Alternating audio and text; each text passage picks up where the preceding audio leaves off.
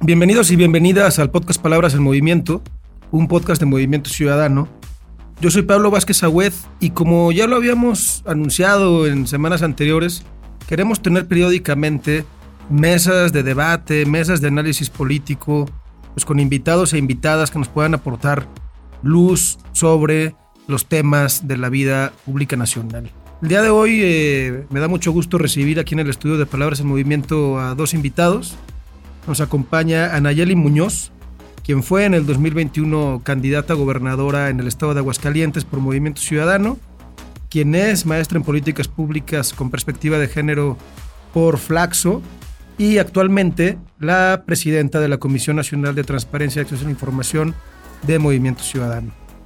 Y nos acompaña también Ricardo Becerra, quien es un reconocido analista político, económico de este país, economista por la UNAM y colaborador en, distintos espacios y medios de comunicación. Las palabras importan y pesan porque son el vivo reflejo de nuestra diversidad. Esto es Palabras en Movimiento con Pablo Vázquez Agüed. Les doy la bienvenida a ambos, ¿cómo están? Muy bien, muchas gracias. El placer es todo mío, Pablo, bueno. Anayeli. Oigan, pues este, los quisimos invitar el día de hoy aquí a Palabras en Movimiento porque yo la verdad estoy muy, pues muy indignado, muy preocupado por la situación política que vive el país. ¿no? Por una parte, persiste este momento crítico al que nos ha llevado el gobierno de López Obrador de amenazas al, Estado de Derecho, a las instituciones democráticas, de ataques, ya sabemos, al INAI, a la Suprema Corte, al Poder Legislativo. Pero creo que esto se ha sumado en los últimos días otra cosa que me parece a mí de verdad muy indignante, que es este, pues el arranque de lo que ellos llaman ya la campaña de las corcholatas a la presidencia, ¿no?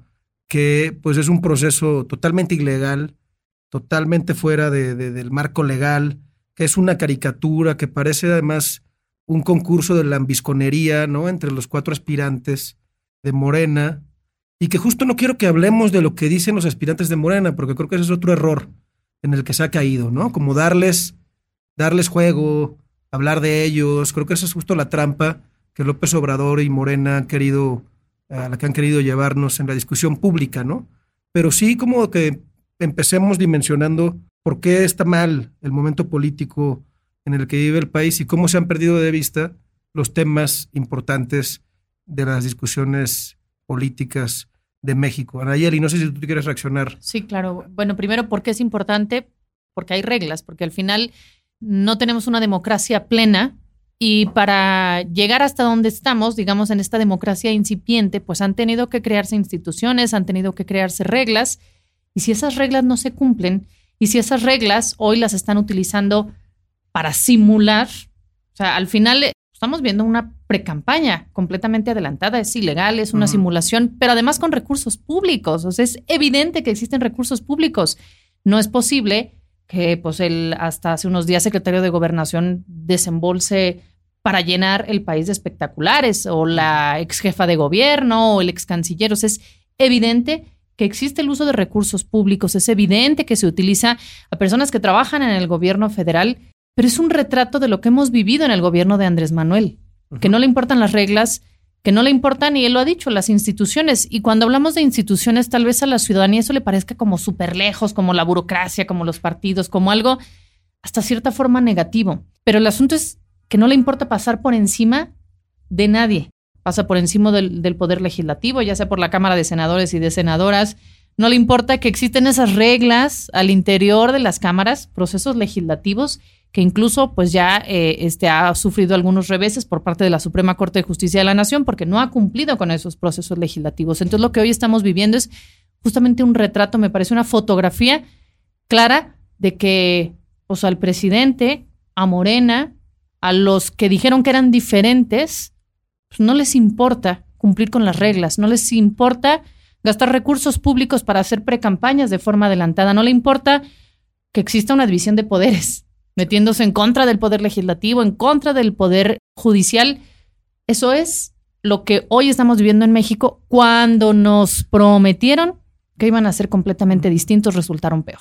Sí, sí, quizá justo como tú dices, no sorprende, no les importa la ley porque así ha sido los casi cinco años que llevan gobernando, ¿no? Pero creo que lo que sorprende, Ricardo, es cómo voy a empezar por los medios de comunicación. O sea, cómo los medios de comunicación cayeron redonditos, muchos de ellos, en esta trampa del proceso este ilegal de las corcholatas de Morena, ¿no? Pero redonditos, e incluso los, los medios de comunicación opositores o conservadores o, digamos, críticos, ¿no? Ya en sus programas de radio, de televisión, en los propios periódicos, ¿no? En el Reforma le dedica una plana completa a las cuatro corcholatas o seis, como si fueran, No, que dije. como si sí fueran candidatos, cabrón, ¿no? Entonces a mí eso me parece que está muy, este, muy cabrón que caigan en ese juego. Entiendo que por los medios tienen que vender. eh, pues, la, La nota es nota. La, nota es nota, ¿no? Pero no pudiéramos entrarle a este tema de, de esta evasión de la legalidad sin caer en el juego del presidente. Pues yo creo que estamos obligados, ¿no? Y los medios profesionales, es decir, los, los medios que, que siguen ciertas reglas del, del periodismo mundial, universal, pues deberían ser cautelosos en, en el tratamiento y en la manera en que abordan este fenómeno. Porque en efecto, si dan carta de naturalización a lo que está ocurriendo, haciendo como que esto es normal, pues ellos se vuelven parte del problema. Los medios se vuelven parte del problema. Y en efecto, en esas estamos, ¿no? Eh, los medios han caído en el garrito, como bien decía Nayeli, eh, de, pues de la narrativa o, del, o de la trampa del presidente de la República, ¿no? que, es, que, es, que es muy triste. ¿Y cómo salir de ahí? Pues yo creo que, que insistiendo, eh, señalándoselos y, y- y planteando con, con claridad por qué esto es una pre-campaña. Ilegal. Ilegal, por supuesto. La constitución, no la ley, Anayeli, ¿no? La constitución de la República dice que el día 27 de noviembre de este año empieza este tipo de procesos. Por los pantalones del señor presidente y porque se le está saliendo de las manos el proceso interno en Morena, adelantó los tiempos de una manera pues colosal, de casi tres o cuatro, o cuatro meses. No es cierto que sea una genialidad. No, está respondiendo a un problema que tiene internamente para Claro. tratar de evitar una decisión Un en esa coalición, en esa lumpen coalición que conocemos como Morena. Como para tratar de amarrar a los cuatro. Claro. Que no se les salgan luego Vamos, si, si no pueden ni siquiera respetar las leyes, la constitución de la República, está muy difícil que puedan respetar sus propios, sus propias, eh, Lineamientos sus propios lineamientos, ¿no? Entonces, esta, esta es una respuesta, yo creo, y esto hay que tenerlo muy consciente, a una, a una crisis, a una, digamos, a unas a fuerzas entrópicas, ¿no? De, de decisión que está viviendo Morena y que muy claramente expresa Marcelo Ebrard. Pero bueno, en efecto, creo que los medios, Pablo, en fin, Nayeli, todos los que, los que podemos expresarnos en público, debemos insistir en que este es un proceso ilegal, este es un proceso inconstitucional, que estas reglas en buena parte respondían a reclamos de mo- del, del morenismo histórico y que ellos, ahora que no les conviene y que tienen un problemón interno, están dispuestos a violarlas, están dispuestos a echarlas a la, a la basura con tal de permanecer en el poder. Bueno, esto se llama un partido profundamente antidemocrático. Pero además es que él, él lo, él, o sea, él lo provoca o lo permite, ¿no? El, el que vaya a llegar a este punto crítico de la fractura, porque cuando yo hablaba de que se utilizan recursos públicos es porque los espectaculares en todo el país, o sea, no en un territorio, no en un distrito, no en un estado, en todo el país, imagínate cuánto cuesta eso, ya estaban desde antes que las mal llamadas corcholatas, No sé si han visto los espectaculares de, eh, de Dan Augusto. ay, muchísimos. En todos lados. Hay en todos lados. En Aguascalientes había miles, o sea. Perdón, pero, sí. pero el asunto es la- un poco la, la- la Sí. desfachatez y la hipocresía de este señor, ¿no? E- Es capaz de decir, no, por favor, yo no quiero cinco millones, que se los den a los más pobres, en los municipios más, más vulnerables del país. Y sin embargo, el gasto a ojos vistas que está haciendo ese señor Es muchísimo. es muchísimo más. Pero es que además iba, iba a eso. El gasto no empieza ahora que deja el cargo. O sea, lo hacían desde la jefatura de gobierno, lo hacían desde la Secretaría de Gobernación, que me parece que eran como los dos que más parecía que tenían inversión en redes sociales, en las bardas, en los espectaculares, en los eventos. Entonces permitió durante meses que violaran la ley. que violaran incluso las propias reglas internas del partido. Entonces llega un momento donde se da pues una posible fractura, una posible división, pero tienen meses violando la ley y adelantándose. No, y, es un temazo ese de, la lana. Y también justo te quería preguntar a Nayeli, que como pues una persona que se está especializando y que es parte de, las políticas de transparencia en Movimiento Ciudadano, o sea, estos cuates ya pidieron licencia, renunciaron, lo que quieran, como quieran llamarle, a sus cargos de elección popular o de servicio público. Entonces, como ya no podemos meter vía solicitudes de transparencia, solicitudes de información, nada a las dependencias, porque en teoría estos cuates ya son ciudadanos comunes que están haciendo, que ponen espectaculares.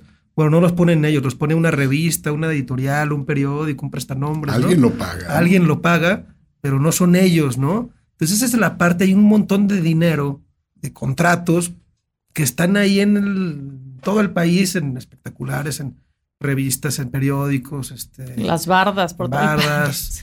Eh, los eventos cuestan un dineral también, ¿no? Y hacen eventos de uno al día o dos, y como si estuvieran ya en campañas. Está muy cabrón. Yo ya no sé qué van a hacer cuando realmente haya campañas. ¿no? Ya, ya ya ya fue con la maestra del kinder, ya, o sea, ahora que cuando si es candidato, si es que es, ¿qué va a hacer? Ya, la de la maestra de kinder ya la quemó. Palabras en movimiento. Pero bueno, más allá de eso, lo de la lana, ¿cómo, cómo podemos como ciudadanos tratar de, digamos, escrutar, darle seguimiento, vigilar o incidir y denunciar este mal manejo de... Me parece que primero, como lo voy a hacer como en dos partes. Primero, cómo lo podría hacer la ciudadanía en general y creo que como movimiento ciudadano lo estamos haciendo porque hemos llevado eh, las denuncias a las instituciones donde deben estar y no solamente en estos actos anticipadísimos de pre-campañas, sino lo hemos hecho con todos los temas, ¿no? Se lleva ante las instancias y muchos este, nos han dado la razón. Eh, ¿Y qué puede hacer la ciudadanía? Todavía, o sea, sí pueden hacer todas estas solicitudes de, de, información, ¿no? Eh, saber si la jefa de gobierno, por ejemplo, el secretario de gobernación, X día, que a lo mejor andaba en Coahuila, pero ella debería estar aquí en la Ciudad de México, o sea, ¿cómo justifica ese viaje? ¿Cómo justifica esos viáticos? Tal espectacular, tomar una fotografía, pedir información de si hay un contrato, por ejemplo, con el gobierno de la Ciudad de México, y si es espectacular, debería estar reservado para publicidad o información del gobierno de la Ciudad de México. O sea, hay muchas vías que podemos hacer como ciudadanos y como ciudadanas en general. Me parece que, que sí se puede hacer. El problema es pues el engaño, la simulación, eh, lo que decíamos hace rato, pues no les importan las reglas y son capaces de inventarse que la gira de Claudia Sheinbaum en el norte del país era para dar un curso de capacitación del taller de no sé qué. cuando realmente sabemos que estaba en un acto de pre-campaña abiertamente. Pero creo que existen todas las vías y lo podemos hacer, que en estos momentos, pues el INAI está inoperante, pero en el caso, eh, o está paralizado, pero en el caso de la Ciudad de México bueno, hay un órgano garante que es por donde pueden llegar las solicitudes de acceso a la información. Y otra cosa creo, Ricardo, creo que es, Yanayeli, es exigirle al INE. A ver, ya la gente salió a defender al INE este, las personas, pues, libremente, muchas, las fuerzas políticas de oposición han defendido al INE al detener la reforma electoral constitucional que primero quería el presidente. También lo han hecho planteando las acciones de inconstitucionalidad contra el Plan B, la reforma electoral que desmantela al INE.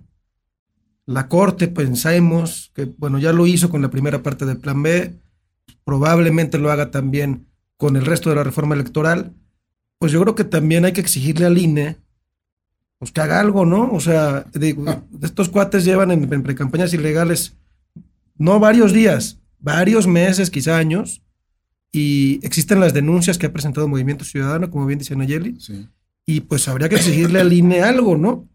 Y, y, lo que también me parece otra simulación de estas que me tienen muy enojado es esta reunión que tuvo el presidente en Palacio Nacional con los consejeros del INE, o sea, eso no puede ser. fue, fue unos días antes de lo del O sea, el día el día que anunciaron el proceso, las reglas del proceso de Morena, al día siguiente el presidente se cita en su palacio a los consejeros del INE y de una semana después no pueden decir nada a estos cuates. Y que una reportera me parece que le preguntaba a alguna, me parece que a la, a la presidenta cuando salía de la reunión, oye, pues ya hay algunas denuncias por estos actos anticipados de pre-campaña, pero creo que no ha habido un posicionamiento, no sé, Ricardo. Entonces, justo, Ricardo, sí, sí defendemos al INE, le estamos este, dando herramientas, protegiendo su estructura, eh, como los ciudadanos, los partidos políticos de oposición.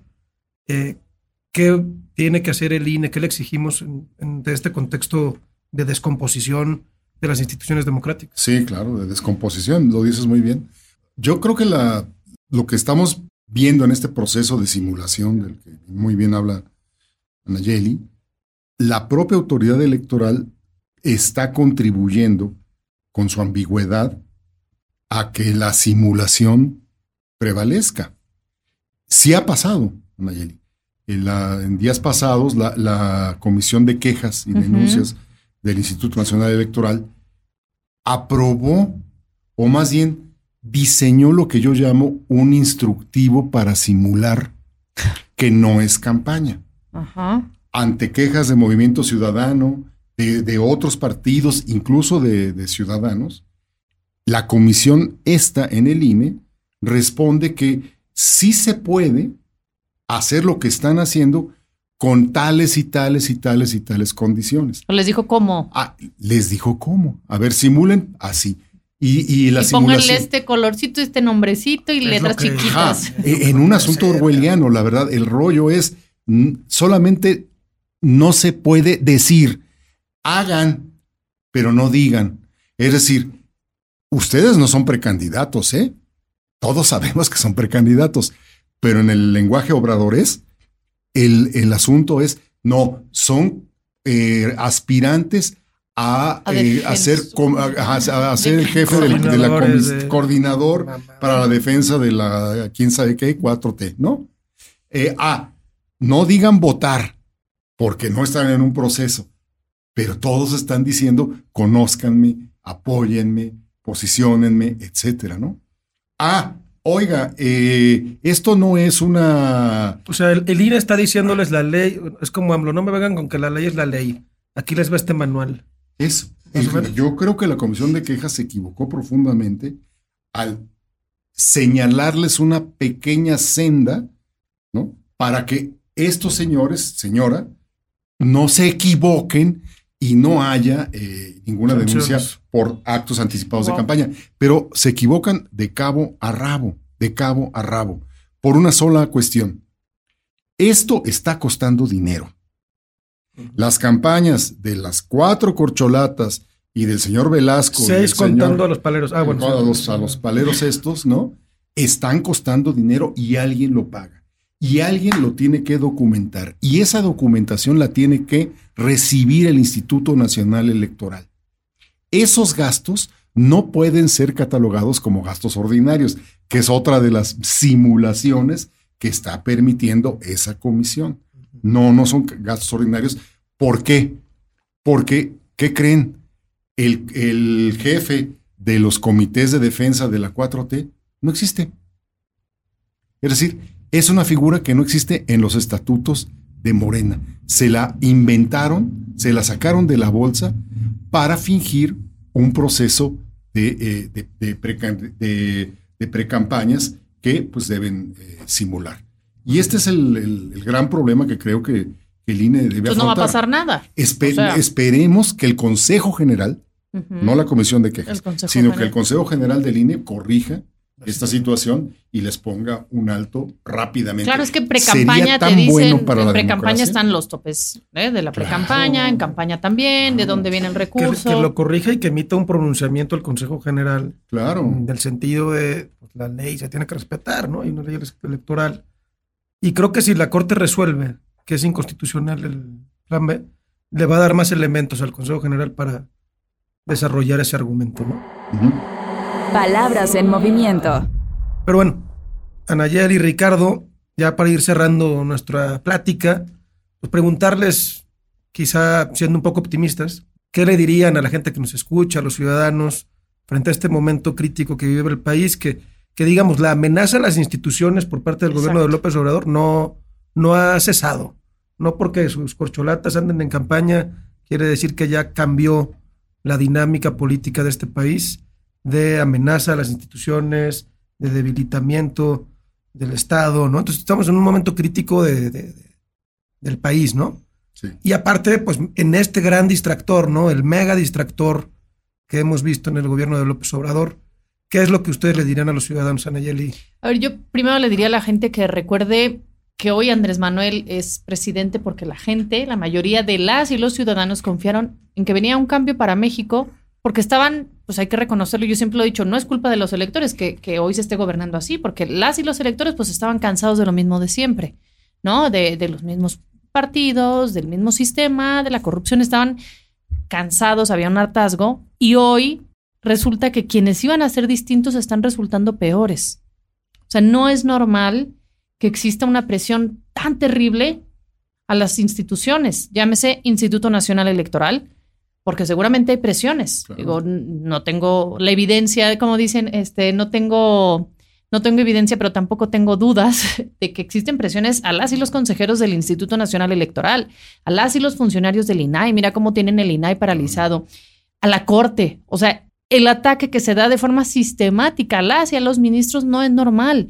Vivimos en un país donde las reglas fueron hechas justamente para contrarrestar todos los excesos y los abusos del poder. No podemos permitir que quienes se comprometieron a ser distintos sean peores. Yo creo que las cosas pueden cambiar, pues evidentemente con un cambio en el gobierno, no dejándole las, todas las monedas o todas las fichas en la misma bolsa.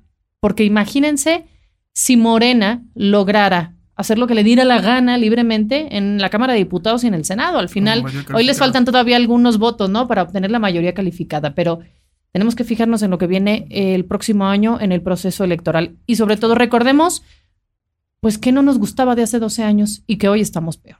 Totalmente. Y que se puede cambiar. Y para eso nos estamos preparando. Sí, no, no, no. Y que justo ese era el otro tema que traía, nomás ya no alcanzamos, pero esta, esta pretensión transexenal que trae AMLO, ¿no? De agarrar mayoría calificada en las dos cámaras para en el mes que le va a quedar de presidente con el nuevo Congreso, Claro. pues hacerlo. Ya lo dijo. la. Ya lo dijo, lo sí, dijo. digo. Y eso era, digo, ya no nos alcanzó el tiempo, pero seguro tendremos otra plática. Ricardo, ¿tú cómo cerrarías? ¿Qué le dirías a la gente en este momento?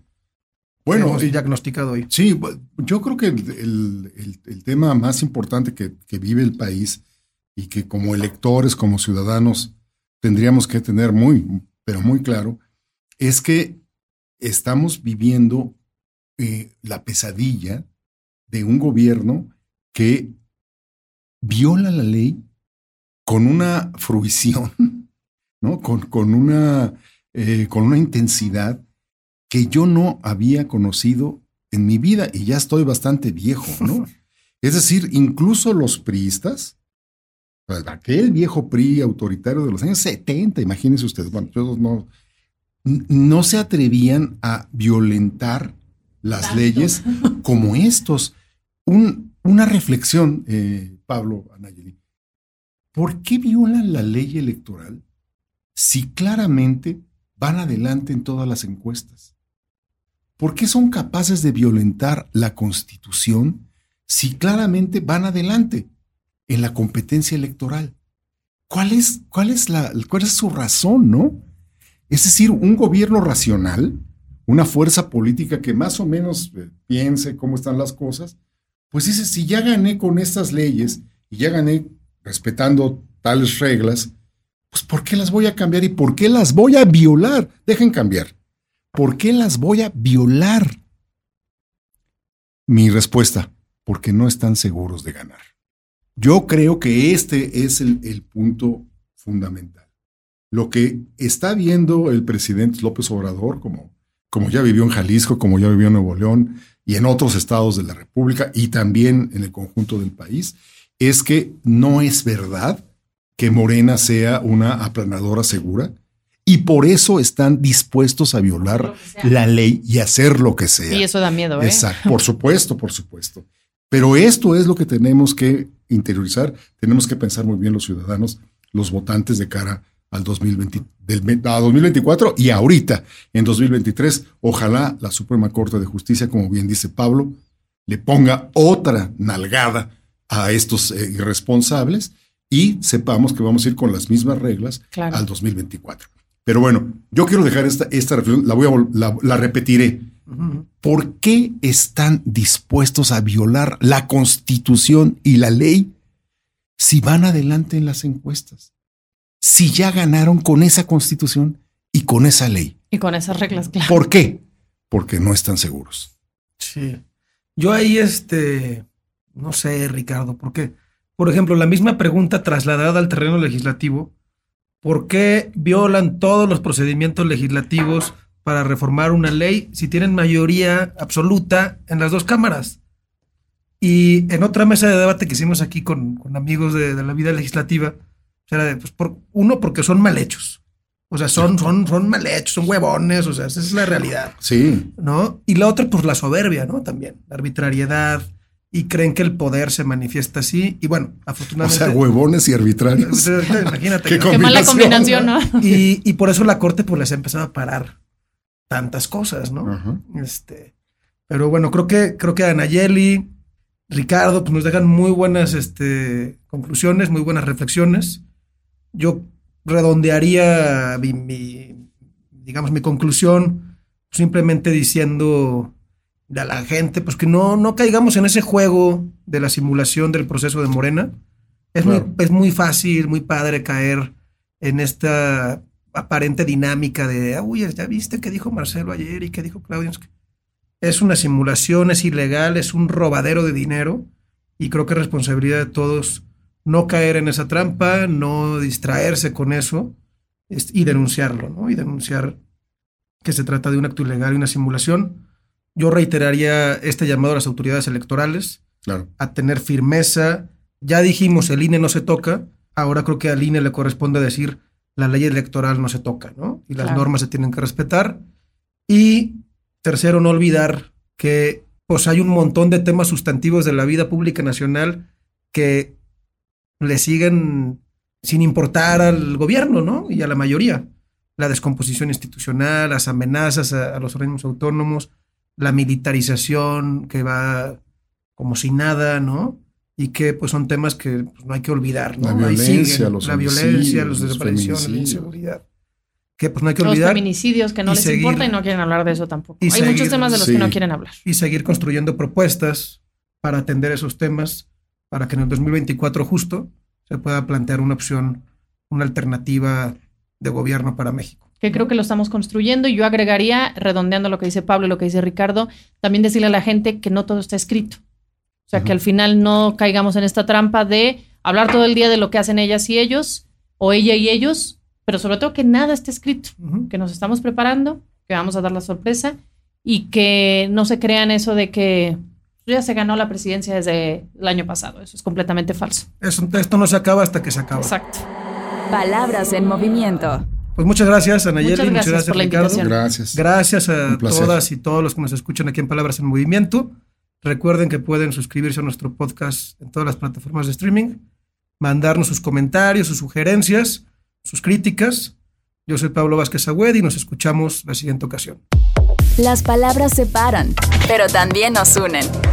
Esto fue Palabras en Movimiento con Pablo Vázquez Agüed.